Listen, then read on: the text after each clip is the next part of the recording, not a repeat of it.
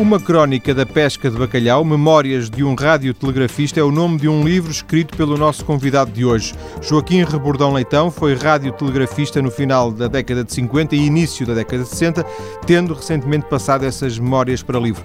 Muito boa tarde, Joaquim Rebordão Leitão. Viva. Boa tarde, Sr. João Paulo. Muito obrigado por ter vindo à TSF. Eu é que agradeço. Um prazer. A oportunidade. Radiotelegrafista, entre muitas outras coisas que o senhor foi na vida. Uh, sim, foi tudo o que está aí na minha, nesse pequeno currículo. Uh, radiotelegrafista porque fui oficial de transmissões no, no, durante a prestação do serviço militar, de transmissões e, e criptografia, por acaso.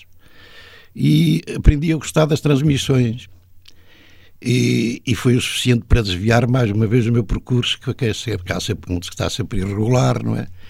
Porque no princípio há sempre a mesma história, não houve dinheiro, porque fiz um curso superior. O senhor ainda se inscreveu no. Ainda fiz tentativa. Em biologia, não? Sim, sim, ainda frequentei. Uh, mas tive sempre esse calcanhar daquilo, a falta de dinheiro, não é? Uh, daí, uh, de vez em quando, fazer uma deriva para talvez poder voltar ainda aos estudos, mas claro, depois aparecem aquelas coisas do, do, do cotidiano, casamento, os filhos, e, e depois o, o assentar, o acabar de facto com a vadiagem, porque havia responsabilidades, com um bom emprego que eu era na altura ao Banco de Portugal, que era um emprego extraordinário. Esse foi o seu, foi o seu último emprego? Foi o meu último emprego e naturalmente que resolvidas as questões materiais e já, enfim, teve que perder as outras, outras, outras ilusões. E depois passei eh, ainda, a, claro, o meu apego a causas, a dedicar-me bastante, a, a, a, por exemplo, ao sindicalismo, eh, no caso dos bancários, eh, mas foi sempre assim uma vida, como se transparece, uma vida dramática. Sim, pelo menos um bocadinho agitada. Agitada. Sim. Não, não não agitada, porque fui sempre, de facto, tive sempre uma característica que, aliás, ainda mantenho, que acho saudável e deve ser domesticada, e claro, que é a rebeldia. Uma rebeldia selvagem, natural, que de facto nunca consegui superar. E, e que ainda hoje se manifesta? E que ainda hoje se manifesta, sempre. Está reformado há quantos anos? Já estou reformado há 20 anos estes, estes 20 anos, eh, foi, foi a partir dessa altura e, portanto, nestes 20 anos que se dedicou aos livros? Sim, porque a certa altura já não tinha mais nada que fazer, não é? e, e, de facto, é, diga assim, porque não, se tenho alguma coisa a dizer, eh, porque não dizê-la, não é? Sim. E, e, particularmente nessa questão da pesca do bacalhau, que de facto foi um drama onde eu caí por acaso, que não foi, não, não foi de, não estava previsto no meu currículo, fui, fui engajado. Deixei-me ir Sim. numa situação em que estava um bocado em baixo, em que estava sem, sem horizontes, e eu deixei-me ir, já sabendo para onde ia. Além disso, sempre havia aquela ilusão de que, ganhando algum dinheiro, podia voltar aos estudos e, enfim. Mas, claro, eh, mas ganhei uma experiência extraordinária, de facto. Eh, é uma, uma viagem, uma viagem no parte da personalidade, é uma viagem extraordinária, de facto. Eh, nunca imaginei que se que, que, já, sabia, já sabia pelos meus colegas como é que era uma pesca do bacalhau, mas certos aspectos eu não contava com eles e tive grandes dificuldades em manter a integridade, a minha personalidade. Uh, e podia até ter caído naquele ciclo vicioso que há de, de arranjar dinheiro, depois vem outra vez, tal. consegui fugir também a essa tentação. Conseguir sair. Consegui sair. Sim. Eh, nós eh, já vamos mais à frente desenvolver algumas destas ideias relacionadas com a pesca do bacalhau em concreto. Andou em vários tipos de barcos, não andou? no bacalhau, andei na Marinha Mercante. Na Marinha Mercante era, era um outro tipo de barco? Outro tipo de barcos. Uh, o, o, bacalhau, o bacalhau é, é, um, era, por assim dizer, um, um monopólio dos colegas de Ilhavo, dos capitães. Uh, os ratografistas eram um grupo restrito uh, que, que estava à parte, eram quase uns infiltrados naquela organização. Eram os únicos que os capitães não dominavam, porque quase todas as, as, tripulações dos barcos eram escolhidas pelo capitão, eram seus afilhados, conhecidos, etc. O radiografista era sempre um indivíduo fora do baralho. E, eram, e éramos poucos. Mas também não, também não andou na Marinha uh, de Guerra? Estive na Marinha de Guerra por força de, eh, de, de, de, coisa, da Marinha Mercante, porque tive que, ir, tive que voltar a eh, a fazer o, aquele coisa militar na, na, Marinha de Guerra para poder passar à reserva marítima para poder embarcar como oficial da Marinha Mercante. Então deixa ver se eu percebo. Foi, foi, à, foi à tropa na sua juventude? Fui à tropa na minha juventude. E, e, não, e na Marinha? E depois fui na Marinha, depois de sair da, da, da tropa. Depois teve que voltar? tive que voltar a fazer. Já não fiz o primeiro ciclo de andar com os espingarda às costas, mas tive que fazer um outro segundo ciclo para, ser, para poder passar à, à reserva marítima como oficial porque fui abatido ao exército e passei para a reserva marítima. Mas já com a intenção de, de, de andar, de andar nos barcos em termos. Uh... Uh, sim, já com essa intenção. Uh, pelo menos durante um tempo andar lá para ver se ganhava algum dinheiro para voltava a lutar sempre à mesma à vaca fria, não é? Aquilo que se dizia antigamente aprender uma arte. Para aprender uma arte. Era, porque no, no fundo, tanto quando percebi o que gostava de ter estudado, não foi possível. Não foi possível. E não tendo estudado também não conhecia, não dominava nenhuma arte em é, concreto, não é? Exato acaba por parar no, nos barcos Sim. um bocado empurrado pela é, vida. É uma, uma, uma espécie de fuga, não é? E uma tentativa de realização. Mas eu gostava de, das transmissões, sinceramente. Gostava muito. Mas uh, teve experiência de, de, de, andar embarcado em, em barcos de, de, sim, da, da Marinha? Fui segundo oficial, no, no, naquela altura, no meu maior paquete da Companhia Nacional de Navegação. Uh, fui segundo oficial. E, e depois também houve a tal ruptura porque a companhia pôs-me obrigatoriedade de ir fazer uma comissão a, a de captagem em Moçambique. Era mas não era para combater? Não, é, mas era uma, era uma comissão de três anos, já durante um período em que, em que se começava a falar muito de guerra. Estamos e a falar aqui do, do final da década de 50? 60. 60? 61. 61. Uh, e eu pensei mais uma vez com rebeldia, disse, não, o filho do meu pai não foi feito para a guerra nem para andar de buraco em buraco com navios cheios de material de guerra e, de, e os porões carregados de paredes misturados com bidões de gasolina, etc, etc. É claro que uh, pus, essa, pus essas objeções lá à companhia, zanguei-me com eles e eu, eu, eu disse assim, bom, então não embarco mais, vou tratar da minha vida, vou estudar. Mas, claro, mas acabei por não estudar. Acabei, nem foi para a guerra. Nem fui para a guerra. É, é para a guerra, isto, é, entre aspas, que eu para a guerra Sim. não podia ir, felizmente, como era da reserva marítima, só podia ser mobilizado em caso de conflitos da NATO. Certo.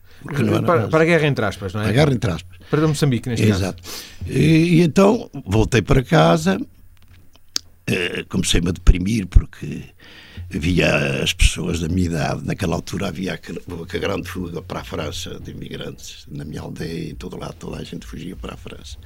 E eu envergonhei-me e disse: Eu estou aqui com, com, com, com, com instrumentos capazes de ganhar dinheiro e com facilidade. Até porque era um jovem, não é? Era jovem, tinha 20 e tal anos.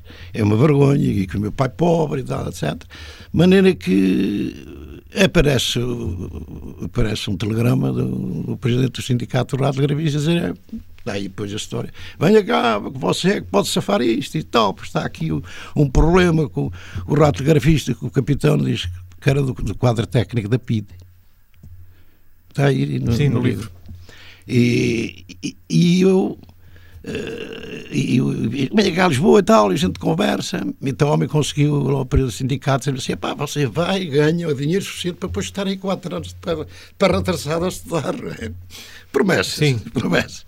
E, mas o que mais me cativou na altura, que mais, foi mais decisivo, é, é uma coisa que, que, as pessoas podem achar um bocadinho pueril, foi o empertigamento dos pescadores se recusarem a sair sem o rato grafista. Não queriam ser, o barco, não queriam que o barco arrancasse sem. Não, não, o capitão quis, os, os outros os colegas já lá iam mar fora, já estávamos em 1 de março, e os outros já estavam, alguns já estavam a pescar no Golfo de São Lourenço, e o navio ali por causa do radiografista. E o capitão ia ser o radiografista, isso para eles, eu queria era pescar e etc. Encher o barco. Encher o barco, e depois lá se desenrascavam, como dizia outro. Mas os pescadores iam muito bem, e disseram, não, não, não, nós não saímos daqui sem o radiografista.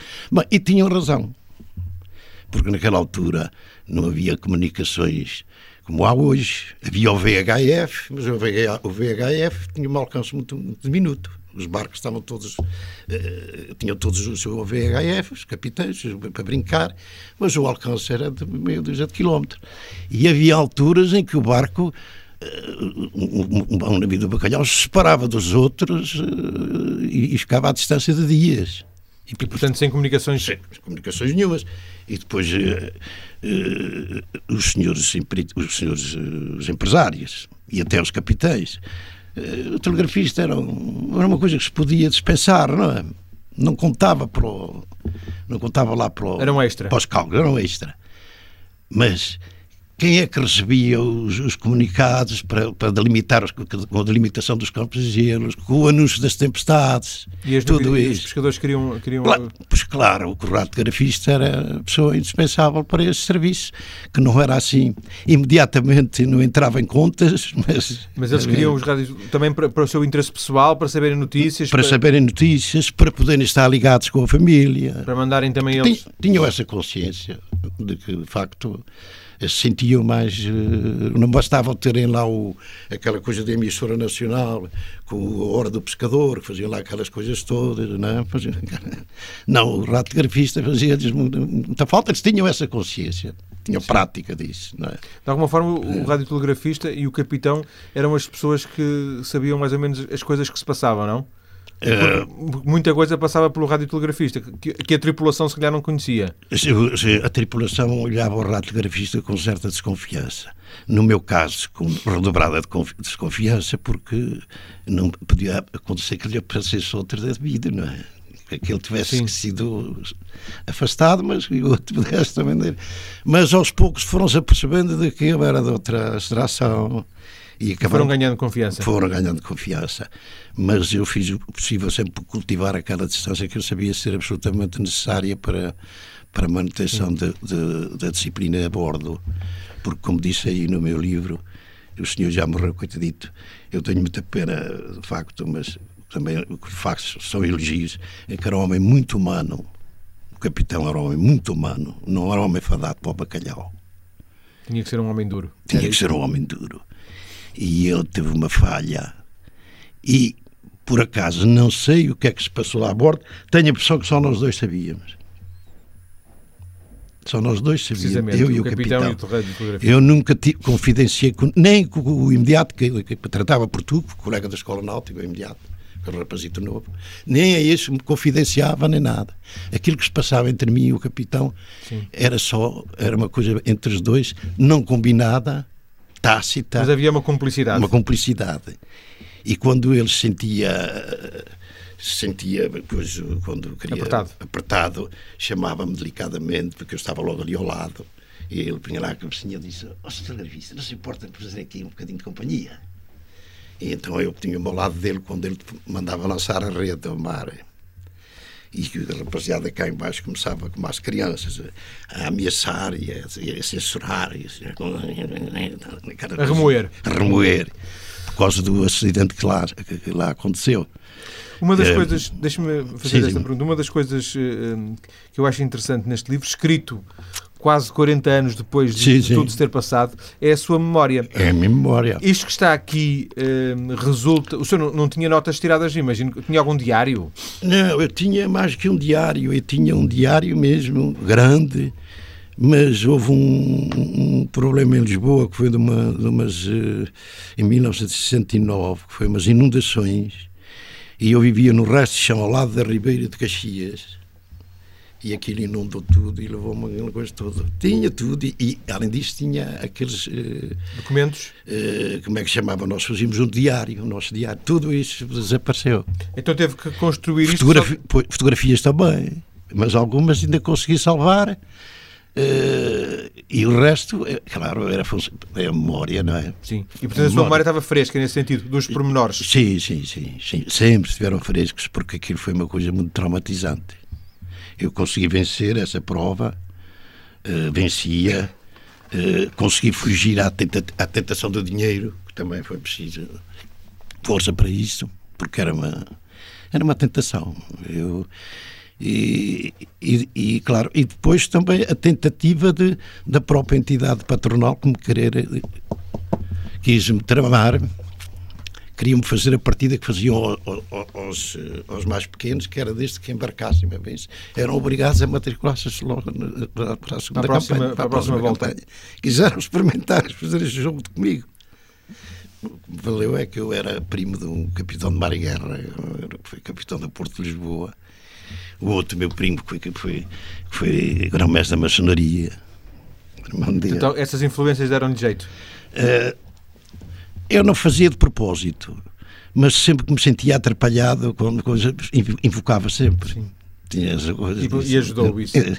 Ajudava. Ah, já agora, um outro livro que já surgiu depois deste da, da, da Crónica da Pesca do Bacalhau, que é Marinha Império Marinha Guerra, Império, Colonial. Guerra Colonial, que é uh, as suas memórias uh, na, Marinha, Marinha Mercante. Marinha Mercante. Também, mais ou menos, uh, construído na mesma lógica. Sim, sim, sim. Em, memórias que teve desses tempos, uhum, correto? Uhum. Sim, e também, e também o facto de, de, de, de ter coisa, comunicação com todos os outros radiografistas e com alguns. Eh, Portanto, ainda se manter em contacto com eles. Com, e, com, e nesses contactos saber de muita coisa que se passou na altura em que não havia informação aqui.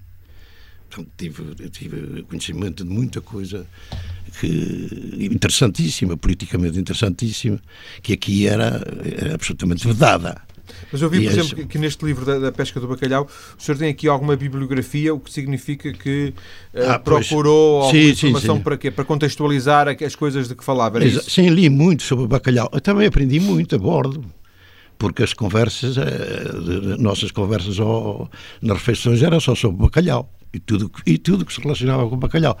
De maneira que li muito para fazer o livro também, quis aprofundar e saber o que muitas vezes eu via assim e que não, e que não, e não, e que não sabia assim como de pormenor, ia tentar sabê-lo por outras vias, até coisas que, não que, que lá não se, não, se, não se davam conta, que era a parte de a parte do bacalhau propriamente, a mundialização do bacalhau, o problema mundial do bacalhau, a história do bacalhau, tudo o que se refere com o bacalhau, as razões de, de, de, da Noruega e da Islândia que não querem ser do mercado comum por causa do bacalhau, a independência dos Estados Unidos que está muito ligada à pesca do bacalhau, tudo isso.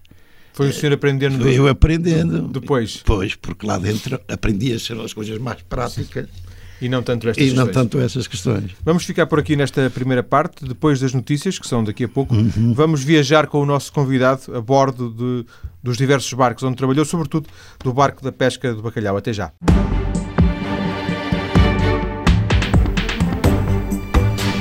Estamos hoje a conhecer memórias de uma vida cheia, cheia de aventuras, algumas delas partilhadas já pelo nosso convidado, Joaquim Rebordão Leitão, e que estão expressas no livro Uma Crónica da Pesca do Bacalhau.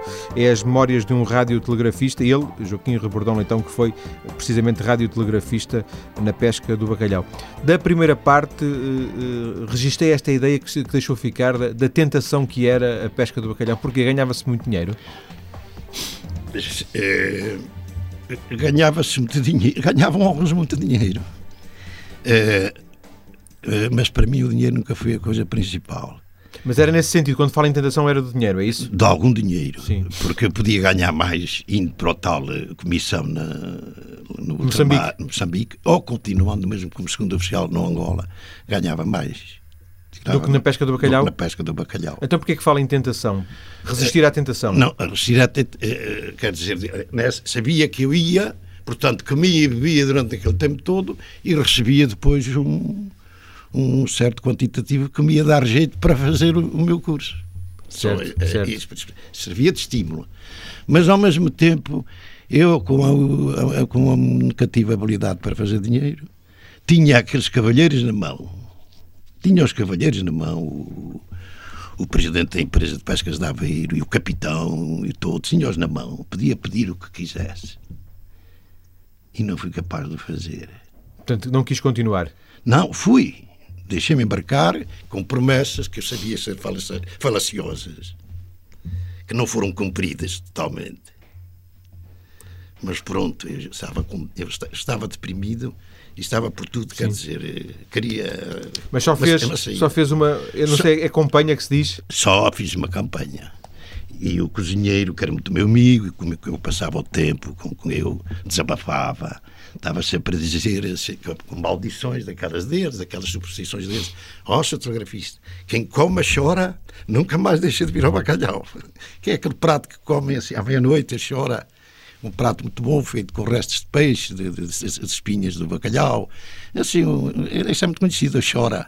Mas a chora não é um peixe, não é? Não, a chora é, é, é, uma, é, uma, é, uma, é, um prato confeccionado Sim, com vários tipos de peixe. É, com vários tipos de peixe que dão assim à, à meia-noite, depois de, de, de, de remarem o, o, trabalho, geralmente, e que diziam que, que encantava uma pessoa e que, portanto, ele veria, veria sempre. Não, o que encantava uma pessoa era o dinheiro. A chora parecia não chorou nada. A chora não chorava nada. E ele dizia assim: Não, mestre, isto para mim não funciona.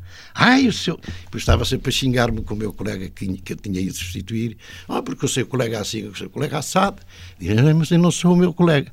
O meu colega, coitadito, que eu fui substituir naquele navio, deixou-se enredar naquela, naquela máquina infernal, do ciclo infernal. E então a empresa emprestou dinheiro para comprar uma grande, um grande chalé que ele amortizava com, com viagens. Com viagens. E o homem padecia, era um poeta e padecia, dormia vestido com alturas de gelos e tudo aquilo. Quer dizer, passou as coisas terríveis. O drama daquele homem, para mim, foi terrível porque ele teve uma síncope no dia de Páscoa. Estávamos, nós estávamos a almoçar, todos, e vem pelo, pelo, pelo, pelo, coisa, pelo, lá pelo meu Volto falando, porque estavam todos ligados em rede. Os barcos? Os barcos. Principalmente quando navegavam ali sobre o mesmo cardume, estavam todos ligados e tal. E o homem morreu com cinco no, no dia de Páscoa, à mesa. Provavelmente eh, movido de saudades e de coisas. De, de... Do que tinha deixado de ficarem? Sim.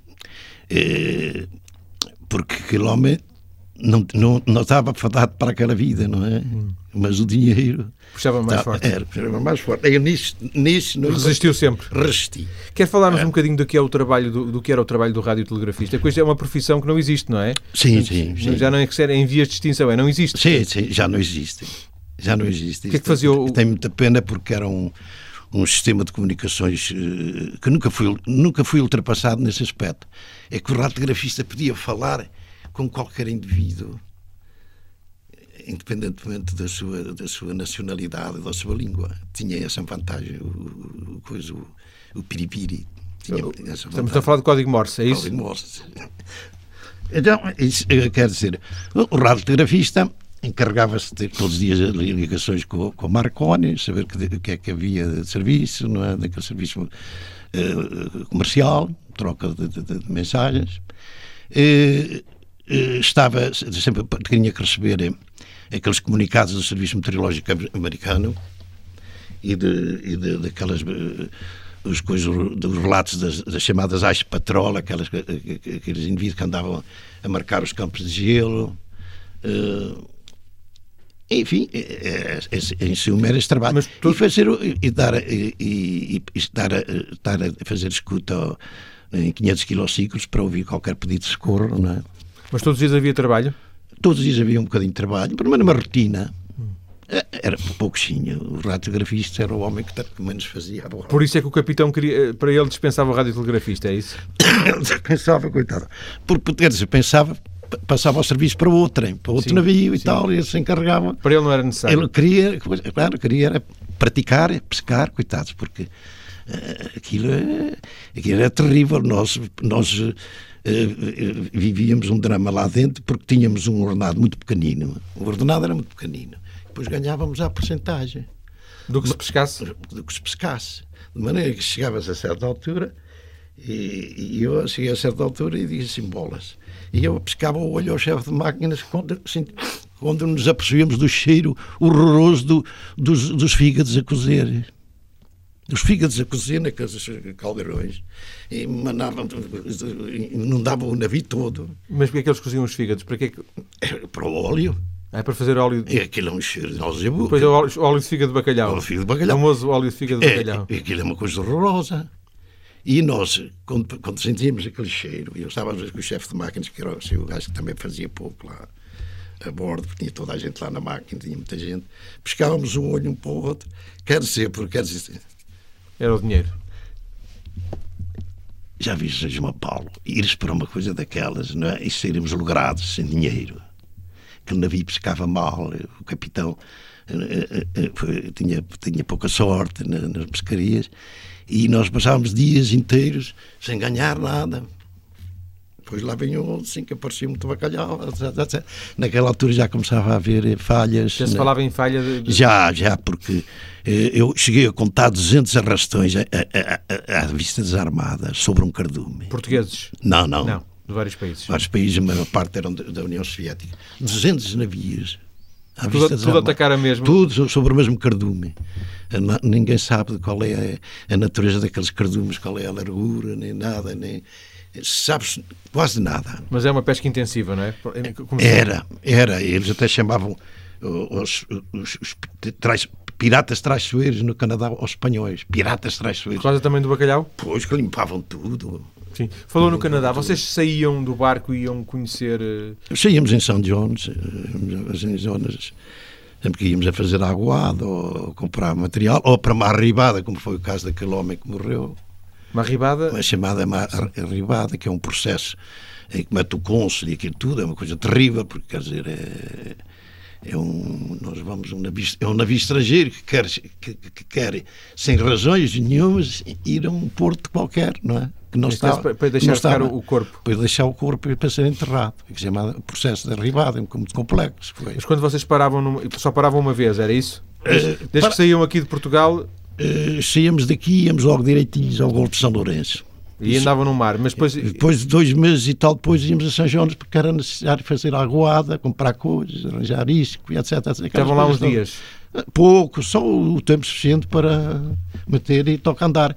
Porque cada dia de pesca, naquela altura, depois da desova do bacalhau, cada dia de pesca é decisivo, pode ser decisivo, porque os arrastões eram, eram concebidos para fazer duas campanhas eles iam em fevereiro, voltavam em junho, descarregavam, voltavam, faziam outra coisa. E, e nós tivemos azar, não conseguimos fazer, ter, ter eh, pescar o suficiente para vir cá e tivemos que ficar ali oito meses até termos um carregamento e depois viemos sobrecarregados em risco de ficarmos de, de, de, já não se via a linha d'água. Portanto, teve oito meses seguidos fora. Oito meses seguidos fora. E, e sempre dentro do barco? Uh, sim, praticamente sempre dentro do barco. Uh, fomos duas vezes a São Jones, uma por causa do, do falecimento do homem, e coisas visitas rápidas. Mas o senhor não? fala aqui no livro dos esquimós. Ah, isso foi outra história, porque olha, lá está a história do, do radiografista. A certa altura, aqui estávamos já nos finais de agosto, o tempo começou, começou a azedar-se lá na Groenlândia, os navios começaram a debandar, não é? E nós. Vocês ficaram? Nós ficámos tivemos uma avaria no, no, no bronze do Hélice. Avariou e tivemos que ir para uma terrinha lá, de, lá para cima do, do tópico de câncer, já, já 80 e tal graus. Mas Holsteinborg. Pertencia ao Canadá? Não, a Groenlândia. A Groenlândia, sim. Para arranjar a avaria. E, e nessa altura, eh, claro, era um grande problema, porque se nós apanhássemos uma tempestade, não tínhamos hélice não, não tínhamos leme, perdão, não tínhamos leme, ficávamos ali. Sim. Lá fomos ao Pé Coxinho, lá conseguimos, estivemos aí 15 dias à espera que viessem peças de Dinamarca. E foi uma, foi uma festa. Então aí tiveram pelo menos tempo. 15 dias. Baile todos os dias. Mas é, a, a, imagino também que até a Terriola fosse coisa pequena, não é? A Terriola tinha uns mil e tal habitantes. Pronto mas tinha já muitos, tinha muita, principalmente raparigas, que a gente pegava para os rapazes, é? tinha muitas rapariguinhas muito engraçadas, que eram, eh, eh, que eram já eh, eram já miscigenadas com dinamarqueses e brancos. Rapariguinhas muito engraçadas. Mas que é de, de, de origem esquimó? De origem esquimó. As, as, autênticas esquimós não, eram, eram, eram um bocado bem repelentes, entre aspas, coitadito os narizes, aqueles terríveis narizes e muita coisa. Mas ainda, ainda viu. Vim, elas desafiavam os nossos, os nossos pescadores, chamavam-nos lá para as casas delas. Eles deixaram lá a criação. Há, há, há, portugueses na, na Groenlândia, é isso que o senhor quer dizer? Deve haver. Deixam lá mestiçagem. Aliás, o médico não nos queria deixar eh, sair. sair. Eu estive a falar com ele e, eh, e disse-lhe assim, oh, doutor, nós não podemos eu é era o homem das relações públicas. Nós não, não podemos segurar estes homens que eles, tempo. Eles, podemos até podemos até tirar os botes, não é? Mas eles atiram-se à água. Nós ficámos de quarentena no meio da, da Bahia. Mas à vista de terra. E disse, estes homens atiram-se à água. Sim, vão, vão sozinhos. E era verdade. Atiram-se à água. Aqueles, eles são malucos. E depois no dia seguinte lá começaram a deixar sair. E então aquilo era uma, claro. Foi uma alegria. Aquilo parecia a Ilha dos Amores, via-se aqueles marinheiros toscos, assim, aqueles mais velhos, de braços dados com esquimós nas ruas. Estavam umas fotografias fantásticas, não dava? Algumas fotografias desapareceram. Na tal inundação. Sim, na tal inundação. Mas foi, foi, foi uma coisa muito engraçada. E agora, por curiosidade, o senhor só casou depois de, de abandonar a pesca? Só, só. Ah, porque aquela gente, eu vi o drama deles, aquele chamado dor de cotovelo. O chefe de máquinas era particularmente sensível a isso e estávamos sempre a fazer queixas. Uh, primeiro fazer assim gabar-se, porque via a minha dificuldade, porque ele não me soube preparar com roupa, nem tive que me. Ele fez-me o, o rol do seu enxoval que a mulher tinha feito, tantas camisas, tantas conversa de mulheres. Sim. Mas por outro Mas lado, deu jeito. por outro lado, por outro lado, a queixar-se que quando chegava à casa que os filhos não lhe ligavam nada. Uh, não lhe ligavam. Oh, oh, oh, oh, meu então. Eu chegar lá a casa e não chegar, mas, mas os meus filhos não querem saber de mim. Ele passa tanto tempo fora que. Ele diz: Ó oh, chefe, mas isso é, é absolutamente natural. Tratam-no com respeito, não tratam. Ah, eles tratam. Mas só pedem à mãe. Se eles foram habituados a pedir à mãe. Sim, ele, ele passava tanto tempo é, fora. É o tal matriarcado de Ilhavo. E eles sofriam muito. Sofriam muito com essa com essas coisas. E, e notava-se em alguns deles, mais antigos, na, na, naqueles traumas que apareciam à medida que o tempo ia passando, vinham aquelas taras ao de cima, os homens. E por isso é que o médico eh, era, era importante, não? Havia sempre um médico no Não, não tínhamos não. médico. Não, mas falou um bocadinho no médico que não queria deixar ir quando há bocadinho disse, o médico não queria deixar os homens ir à Terra.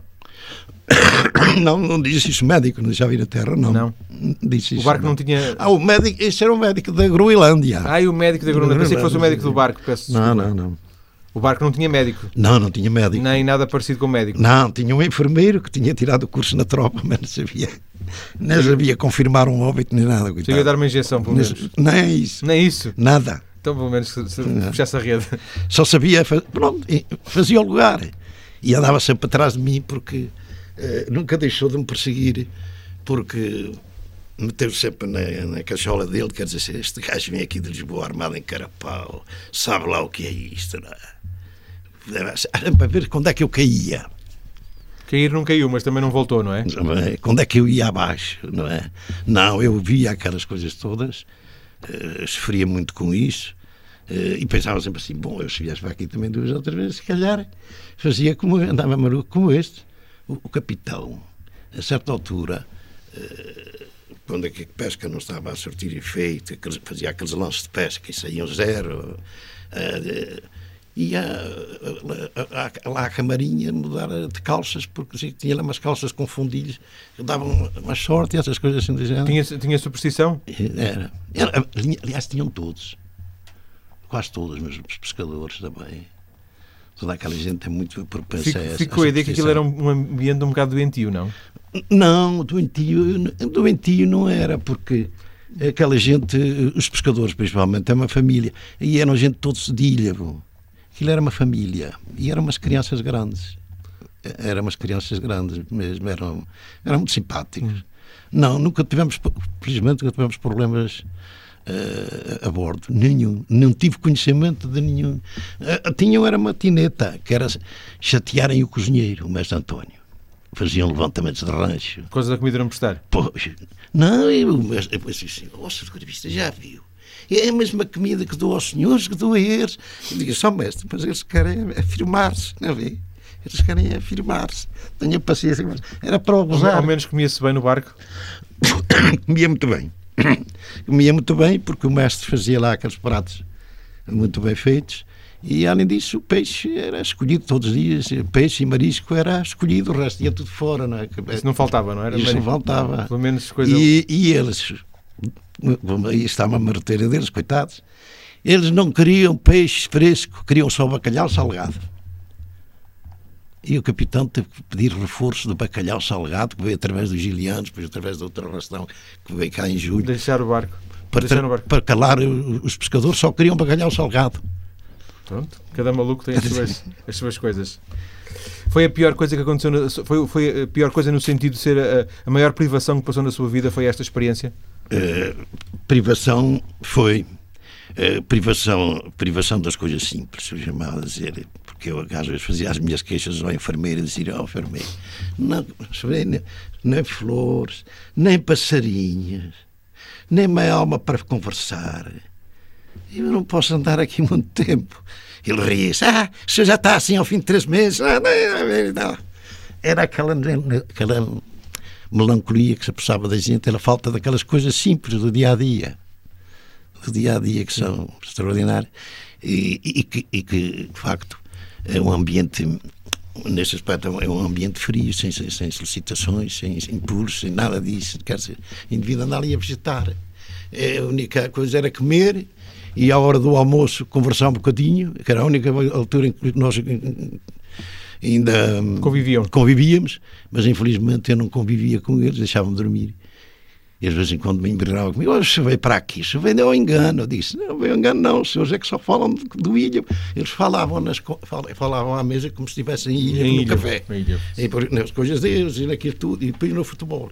E eu, e eu dormia. É? nem sequer. não, não participava? Acabava-se a refeição. Cada um ia para o seu lado e não havia nenhum contacto nenhum entre nós. Era uma vida muito solitária. Joaquim Rebordão Leitão, agradeço-lhe ter vindo à TSF para esta conversa. Eu é que agradeço. Foi um prazer. Uma conversa que gravámos na semana passada. O nosso convidado é o autor do livro Uma Crónica da Pesca do Bacalhau, uma edição de autor, mas que pode ser encontrada em diversas livrarias portuguesas. Muito obrigado. Boa tarde.